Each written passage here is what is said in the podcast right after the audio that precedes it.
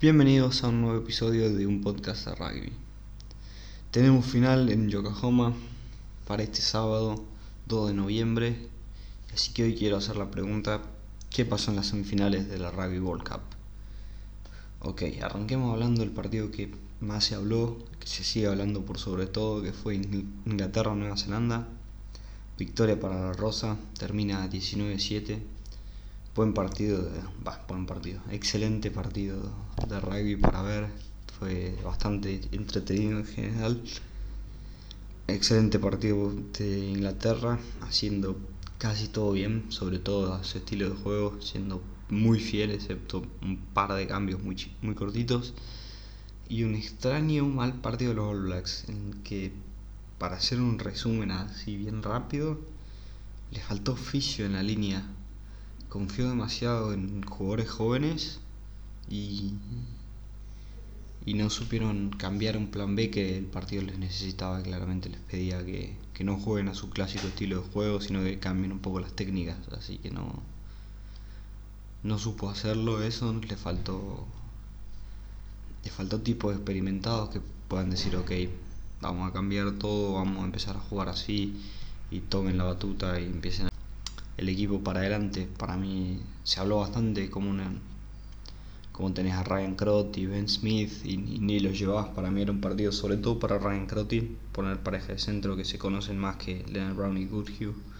Leonard Brown, uno de los jugadores que no me gustó para nada como jugó en este mundial, para mí se vio claramente sus errores en este, sobre todo en este partido.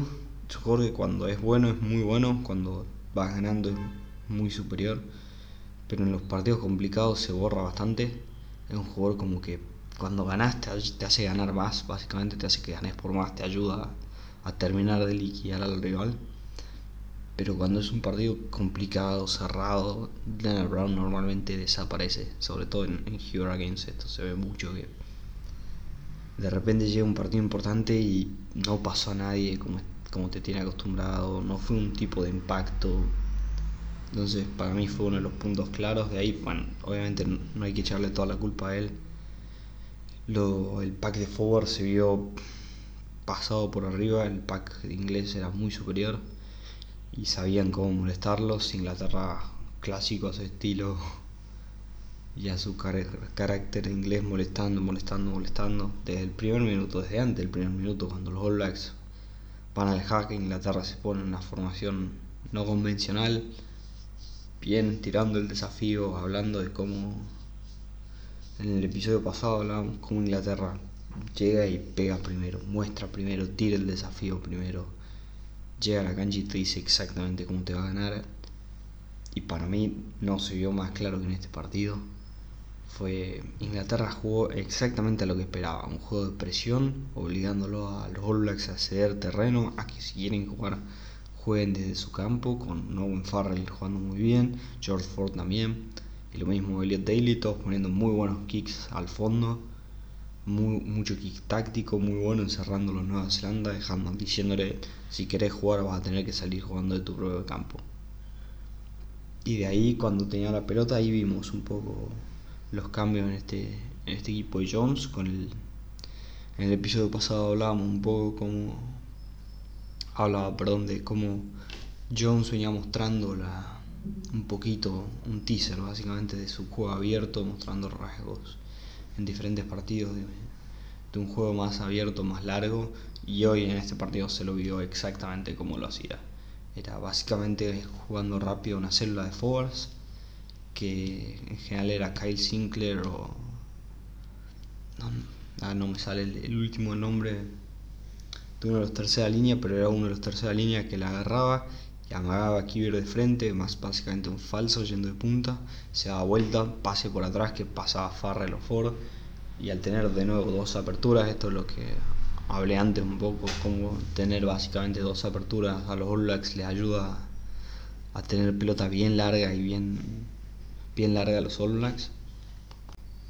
Inglaterra básicamente toma lo toma y lo hace básicamente exacto con Farrell y Ford bien abiertos, bien lejos y jugando bien rápido, bien plano, con, muchos pases bien largos abriendo, abriéndole la cancha bastante a los All Blacks que claramente no se le esperaban y atacando las puntas que sobre todo la de Seburris eran lugares débiles de, este equipo de los All Blacks. Así que muy bueno Anthony Watson tuvo un muy buen partido una lástima que se pierda pierda la final si no me equivoco está lesionado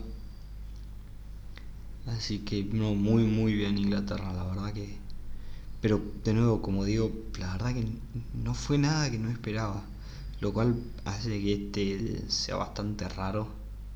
Pero decís, ok, si yo lo pude ver y probablemente el mundo en general lo pudo ver, ¿cómo puede ser que Hansen no haya dicho, che, ok, no van a presionar los suplentes? Incluso los cambios fueron medio bizarros. Jordi Barrett no, no le dio nada, entró, hizo una buena jugada y de ahí desapareció. Sam Kane, que entró por Scott Barrett, arrancó un poco de diferencia, pero ya era muy tarde. No, no lo suficiente para levantar la moral de todo el equipo. Sam Whitelock tuvo que irse cambiado después de meterse, salirse de partido, básicamente meterse ahí a, la, a las piñas, básicamente, pero estaba metiéndose en el contacto de más, metiéndose por lugares que no correspondía, cerca de hacer varios penales innecesarios, un par de penales innecesarios. Así que sí, fue incluso el try de los All Blacks fue básicamente un, error inglés que le, regala el try en las manos a Ardi Sabea. Pero fue un mal partido de los All Blacks. Richie Mounga en el primer tiempo me gustó bastante. Para mí era el que le daba un poco de dinámica, pero después básicamente empezó a desaparecer. Fue, fue desapareciendo y me parece que fue un error ese. Me parece que el partido estaba más por mandarlo a Richie de punta, más hacerlo jugar como juega en cruceros, mandarlo bien de punta, bien arriba, mucho juego rápido ahí, bien cerca, no dándole tanto tiempo a, a Itoye, Underhill y, y luego sobre todo que, que estén ahí molestando cada, cada rack. Aaron Smith falló a darle ritmo a los All Blacks, TJ Prenar entró un poquito mejor, pero de nuevo no no fue suficiente. Así que bueno, vamos a ver un poco de estadísticas para ver qué, qué nos dejó este partido, sobre todo, por ejemplo, patadas recorridas 32 para Inglaterra, mucho. 24 para Nueva Zelanda, pero no parece que hubo 24 patadas de Nueva Zelanda, pues fueron todas patadas defensivas. Entonces habla un poco de lo que. De esto que que hablamos que juega tanto en su campo que incluso con tantas kicks y patadas no, no lograba ganar metros. Hicimos posesión, primer tiempo 62 a 38, 49 contra 51 en el segundo. De nuevo Inglaterra le saca la pelota a Nueva Zelanda en el primer tiempo, por eso además lo domina tan completamente, algo que claramente los All Blacks no se esperaban, se esperaban tener ellos la pelota y que Inglaterra defienda. Le cambiaron el, el coso territorios realmente impresionantes, 69 en el primer tiempo y 55 en el segundo. O sea, ni siquiera lo pudieron dar vuelta en el segundo tiempo, ni siquiera cuando sabían que che, no estaban jugando el juego de territorio, no nos quieren dejar salir, ni siquiera ahí pueden pudieron cambiarlo. 69 a 31 es altísimo en territorio, el total fue 62 a 38, demasiado para, para un partido de este nivel, algo que obviamente Sudáfrica va a estar viendo. Y esto es lo que te da Farrell. Muy bueno. La verdad que muchos kicks de Farrell. Muy, muy buenos. Muy precisos. Y apuntándole en general iban a, al, área de Sebu Reese, que se sabe que no podía patear. Pues a George Bridge, de hecho, no, no patearon tanto para su lado. Porque cuando pateaba él y devolvía, devolvía bien. Así que en principal era para, para el lugar de Sebu Reese o Vivian Barrett. Que por más que Vivian Barrett tiene kick, si entran en en un duelo de kicks con Farrell va a perder probablemente 10 de 10. Así que se terminaba tentando, terminaban intentando jugar y ahí Inglaterra recuperaba pelotas fáciles. Y bueno, de ahí a ver que tackles bien, los dos 180, 164 para Nueva Zelanda, 147 para Inglaterra, bastante estándar lineouts. El lineout estuvo muy bien de, Inglaterra, 20 lines para, para Inglaterra y, 11 para Nueva Zelanda, es casi el doble. Muy bien line inglés, era, no, no lo dejaba. Por más que dice que perdió dos nomás, Nueva Zelanda, si la ganaba no era con pelota limpia, no era con pelota cómoda. Así que eso, eso impactaba mucho el, el partido. Que ahí, bueno, te un poco los jugadores. Maritoye se lleva Man of Match, merecido. Del lado de Inglaterra, insoportable, estaba por todos lados, mucho tackle, mucho doble tackle, siempre molestando ahí el rack, siempre metiendo manos, siempre haciendo que la pelota de Nueva Zelanda tarde un segundo más. Realmente debe ser insoportable jugar contra un tipo así. Tenerlo y todo enfrente debe ser realmente insoportable. Seguro que le querés pegar al final del día y decir salí acá, deja de hinchar. Owen Farrell estuvo muy bien, 15, erró 6 tackles, lo cual es bastante, pero igual en general estuvo muy bien. Pero si vemos los números, todos taclearon una barbaridad. Daily 5, Watson 6, Turiagi 7, May es el único que tiene uno. Y Ford 13 tackles, muchísimo para un, para un 10 de nuevo. Y Toye 15 tackles, Underhit 16, Punipola 12. realmente habla del, del esfuerzo que tuvo este, este equipo inglés para, para borrar a borrar a Nueva Zelanda. Lado neozelandés, Ardi Sabea 19 tackles, muy bien por, por Ardi, ninguno errado encima, suma mucho. Kieran Reid 5 tackles errados, es demasiado para un jugador de ese calibre. Retalic 3, también de nuevo un tipo en general no erra. Scott Barrett 2 tackles errados. Leonard Brown 16 tackles, muy bien. Mounga 5 tackles y 2 errados, muy bajo. Habla de, nuevo, a Mounga lo, atacaron mucho, sabían que era uno de los puntos débiles. Así que sí, eso es básicamente lo que lo que pasó en este partido, a pesar de que se habló demasiado, se le dio por todos lados en la prensa a Hansen diciendo que fue el peor partido de la historia de los All. Para mí se, se habló demasiado de, más, está sacando esto en contexto. Inglaterra llegó muy bien físicamente y llega. Los All Blacks en estos últimos cuatro años pusieron estándar de rugby básicamente imposible. ocho años de dominio absoluto de los All Blacks, que ganarle a los All Blacks era wow, tuviste el mejor partido del año, mejor partido de tus cuatro años, era básicamente ganarle a los All Blacks. Y claramente nadie puede vivir a ese. Por más que mejoró el nivel en general de rugby, hoy vemos que para mí los cuatro finalistas, los cuatro tienen, tenían chances realmente reales de ser campeón. Al mismo tiempo es un equipo como Japón que llega a un buen nivel, Francia que parecía nada, llega bien. Así que yo creo que esto le hace bien al rugby, los All pusieron estándar que todos los equipos empezaron a apuntar y todos los equipos quieren levantaron el nivel por ende, pero es un estándar que ni los mismos All Blacks pudieron mantenerlo, digamos, al final del día los All Blacks se quedan cortos, se quedan... Pero es importante que se quedan por poca experiencia. Si, si vemos la línea, en Barrett, jugó el mundial pasado, pero realmente era básicamente un impact player que entraba porque era rápido, pero no, no era una parte clave del mundial pasado. Seu Ruiz, jugador nuevo, Jack Woodhue, jugador nuevo. Leonard Brown, creo que estaba de suplente, pero de nuevo no, no importaba mucho la era Manon Son y Williams. George Bridge, jugador nuevo, Richie Munga, primer mundial.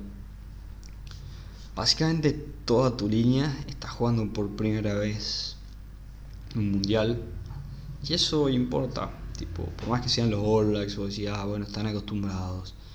Sigue siendo un test realmente importante y cuando llegaron los nervios, cuando llegó el partido más importante de estos pibes en los últimos cuatro años, el partido más importante de su vida probablemente hasta ahora, le pusieron toda la presión y no supieron responder. Así que eso va, a haber que entrenarlo y, cambiarlo realmente. También, para mí, de nuevo, hubo errores de Hansen. Para mí era un partido que podía llevarlo a, Ben Smith y confiar un poco más en Barrett de, de 10 o capaz incluso ponerlo de win. Porque sabías que, en Inglaterra te iba a jugar atrás y iban a tener que jugar un, partido territorial y Ben Smith te da la oportunidad de, hacerlo, así que Barrett no. Me parece que, que hubo un, un, poco justo criticismo a, Hansen, obviamente en los medios se le dio mucho más criticismo del que para mí merece. Y del lado de Inglaterra, A Eddie Jones se lo veía muy contento, muy bien, muy seguro. Se les lesiona Willie Haynes, el 9, y si no me equivoco, Anthony Watson, eso tengo que chequearlo, pero estoy bastante seguro que no está para la final. Pero Willie Haynes es importante, un, un medio scrum que tiene que entrar y tenés que llevar un, un medio scrum nuevo, básicamente. Por los que Ben Young se está jugando muy bien, en general el rugby de hoy se lo cambia en algún momento. Pero sí, eso de Nueva Zelanda preocupa mucho, la verdad que una lástima que este, muchos de estos jugadores se vayan así, jugando tan mal. Tipo, me imagino para el próximo mundial va a haber muchos que no lleguen. Sam Whitelock, Kieran Reid capaz que no llega. Varios pilares, pero sí tienen que Ahora se viene un nuevo técnico, se viene una nueva era de los All Blacks. Hansen ya hizo demasiado, si querés. Y me parece que le va a venir bien a los All Blacks y al rugby que haya un cambio de entrenador y un cambio de cambio generacional un poco en los All Blacks que fueron tan dominantes por tanto tiempo. Por un lado muy contento que los All Blacks no estén en la final porque realmente no quería ver los campeones, pero ¿por qué tiene que ser Inglaterra el que los haga? Ahora si hay equipos que no te gusta ver que, que le vaya bien en Inglaterra, poco equipo, los, poco gente lo quiere. Owen Farrell estuvo por todos lados con la sonrisa esa mientras en el Haka habla exactamente de este equipo inglés. Es una imagen arrogante, fuerte, así de que te quieren ganar, ellos saben que son mejores. Así que, bueno, conclusión. Inglaterra mostró su juego abierto por primera vez, así que Rassi Erasmus va a tener tiempo de adaptarse con cual es importante, John se lo venía guardando bastante, pero de ahí jugó básicamente a lo que se esperaba y Nueva Zelanda no pudo, no pudo reaccionar. Ahora pasemos a la segunda semifinal, Gales-Sudáfrica, gana Sudáfrica 19-16, una lástima la verdad para Gales, lo tuvo, estuvo tan cerca, fue un partido tan intenso, sobre todo en el segundo tiempo. Estuve viendo las redes sociales y todo el mundo tachándolo de qué aburrido estuvo este partido, cuánto rugby faltó, y fue uno de esos partidos que mucha gente a veces dice es para los puristas, pero yo no soy un purista de siempre, a ver, un partido así todo el tiempo, como es básicamente mucho el rugby a veces en Inglaterra o en Francia, me vuelvo loco, no me interesa ver eso, pero para una semifinal de Copa del Mundo me pareció un partido excelente, con altísimo nivel de los dos forwards, de los dos packs de forwards y sobre todo la línea. Hubo demasiado kick arriba, eso obviamente fue bastante obvio, mucho kick de los dos. Las estadísticas fueron 36 para Gales y 37 para Sudáfrica, es demasiado kick. Pero habla para mí de, de esto que eran dos equipos que sabían cuáles son sus virtudes y juegan a eso. Gales juega al dominio físico, juega a dominarte físicamente, que son mejores ellos que vos no arrogantemente como Inglaterra, sino sabiendo que son un equipo muy, muy laburador, entonces te dan la pelota a vos y te juegan a. te intentan jugar en tu terreno con un juego de presión no, no al estilo inglés, sino más a, a chocar y a recuperar esa pelota que no lo vas a pasar y en algún momento te vas a frustrar y le vas a devolver la pelota, lo que va a hacer que ganen metros, y así, así, así. Y Sudáfrica, al estilo más sudafricano posible. un juego bien de forwards, con mucho, mucho forward, con dominio del pack, y después y mall, clásicos juegos sudafricanos, con algunos momentos por la línea. La verdad para mí fue un partido altamente entretenido, sobre todo porque yo era hincha de Gales. Soy hincha de Gales, de hecho me sigue gustando tremendamente, una pena verlo perder este partido, me dolió muchísimo ver por segunda vez el partido. Pero fue un partido que básicamente cada error que tuvo un equipo se pagó con tres puntos o con un try. Lo, lo que lo hizo tan divertido de ver porque era en un momento que había algún error, de repente el otro equipo se sentía muy dominante, muy superior al otro. Y cada, cada fase que pasaba que hacía el otro equipo se notaba que ok, ya no van a avanzar más y automáticamente devolvían la pelota se criticó muchísimo a Faf de Klerk, sobre todo en prensa sudafricana y todo, pero está siguiendo al final del día para mí está siguiendo la orden del técnico y un estilo de juego que claramente les interesa jugar y les viene funcionando. Faf de Klerk estuvo muy bien, muy preciso en, los cajones. Se vio. Ese para mí, ahí estuvo un poco la diferencia de este partido. Los cajones de Sudáfrica eran todos a llegar. Y en general llegaba Mapimpi, alguien llegaba. Mientras que los de Gales eran el típico kick de Gales, kick más al fondo, intentando buscar más pasto y presionar con la defensa como un solo bloque en vez de un tipo que llega al, al perdón, al, que recibe la pelota y de ahí sube el resto de la defensa. Gales sube más como una unidad y Sudáfrica manda a alguien de punta a recuperar esa pelota o a molestar de última para que sea lenta. Y le dio, le dio fruto a Sudáfrica, a pesar de que en territorio no se vio. En cuanto a posesión y territorio, Gales fue superior. Gales tuvo más la pelota, jugaron más en territorio sudafricano. Así que por más que se vio que se habló bastante de que Sudáfrica estuvo mejor, para mí no hay duda de que Gales estuvo mejor. me, pareció más sólido en el partido. Y de hecho, hasta fue un partido tremendamente intenso. Cada golpe se sentía, se dejaban cortitos en cada rack, se veía fue tremendamente físico el partido, para mí muy muy entretenido ver. Los dos tries fueron muy buenos.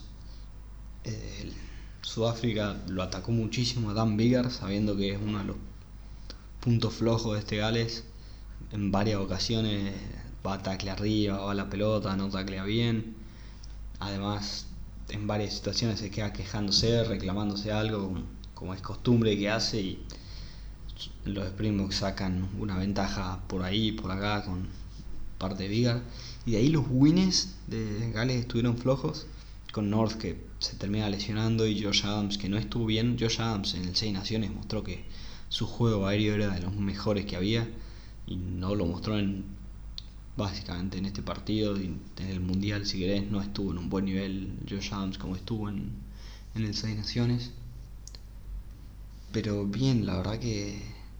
La verdad que hubo demasiadas lesiones de Gales. Si ves, cada salida de Sudáfrica fue directamente a, su número 8. Y bueno, no fue una, no fue dos, fueron todas las salidas iban a, a Ross Moriarty, todas a él. La verdad que iban todas, todas. Jugaba que podían, se la tiraban a él sabiendo que no, no está acostumbrado. Sudáfrica jugaba a los errores de, de Gales intentándolo forzar, pero de ahí hubo un muy buen partido de, de Wainwright, particularmente, de los mejores que, que jugó. Aaron Wynne Jones siempre firme, a pesar de que toma un, un error por ahí. De ahí Andre Pollard estuvo muy bien, del lado sudafricano. Eh, muy bien. Peter Tutot de nuevo también bastante bien. Y de ahí los wins sudafricanos me, me dejan un par de dudas, sobre todo en Cosi. De eso ya voy a hablar más en el próximo episodio cuando hable de la previa de la semifinal. Willy Leroux estuvo muy bien. Lee Halfpenny llega y jugó un muy buen partido Lee Halfpenny. La verdad que casi ni lo extrañó a Liam Williams. Obviamente se lo extrañó un poquito porque en ataque Liam Williams es mejor que Halfpenny, pero en defensa estuvo impecable Halfpenny y para mí hizo todo lo que se pidió de él. Gareth Davis, el 9 galés, dejó algo que desear de ahí. Tan Vigan en general estuvo muy bien con kicks y todo. Gareth Davis dejó un poco que desear. Thomas Williams entra y le da, le da un segundo aire, le da un buen aire. La verdad que ansioso ahora después de que termine el mundial de verlo jugar a, me gustaría mucho verlo jugar a Thomas Williams de titular me, gustó mucho en este mundial, para mí de los impact players que, que entra marcó siempre diferencia, siempre, siempre le impactó al equipo y, en este mundial se vio bastante. Y al final del día este partido se termina decidiendo minutos 70, aproximadamente Gales gana un penal, van a jugar online, tienen un line cerca, no es en la 22, pero es a un metro de 22. Y hacen algo bizarro, ganan bien la pelota en line, empiezan a jugar en el mall, se están metiendo en las 22 y de repente el mall ese se empieza a desarmar, sobre todo el lado de sudafricano, para mí con penal de un jugador sudafricano, en vez de mantenerlo ahí, bancarlo ahí, deciden jugar abierto por alguna razón extraña que no entendí. Pues juegan abierto y pierden como 20 metros en esa jugada. De ir para atrás y jugar bien abierto no tenía sentido. Era jugada para jugar cortito, cortito, cortito, irse yendo hacia la zona del medio de la cancha para tirar un drop. Termina intentando el drop, pero es desde las 40, 20 metros atrás. No, no tenía sentido jugarla fuera ahí. Para mí lo pierde en ese momento de. Gales pierde el partido ahí por ese momento mental que una mala decisión de 9 y 10 que deciden sacar la pelota por ninguna razón. El Mol venía bien, muchos jugadores sudafricanos estaban metidos ahí en el piso. Si el 8 se paraba, iba un par de metros, iba a ganar algo. Y de ahí era jugar fase, fase, fase hasta el medio, guardando la pelota que venías guardándola bien, así que no ibas a tener ningún problema. No hubo tanta pelota pescada. Así que era hacer eso, sumar tres puntos y para mí el partido era otro, el, el resumen del partido era otro, el que contaba la gente. Gales terminaba ganando y terminaba la final y teníamos una final tremenda como iba a ser Gales. Inglaterra, por más que Sudáfrica, Inglaterra promete ser una gran, gran final. La verdad, una lástima que, que Gales se vaya así. Duele mucho ver este equipo que es tan laburador, que tuvo tantas lesiones. Cuando te las pones a contar son demasiadas. Perdió un 10, perdió un 8, perdió un segunda línea, perdió un win ahora, perdió un fullback Perdió un pilar, si no me equivoco, antes de esto. Perdió demasiados jugadores, todos importantes. Perdió un centro. Hay demasiada gente en Gales que vos decís, che, no se le pueden haber lesionado tantos jugadores. Obviamente se habló un poco de cómo esto capaz que es culpa de Gatland, del, de la exigencia que le pone a sus jugadores, pero para mí, bueno, eso es también un poco de mala suerte.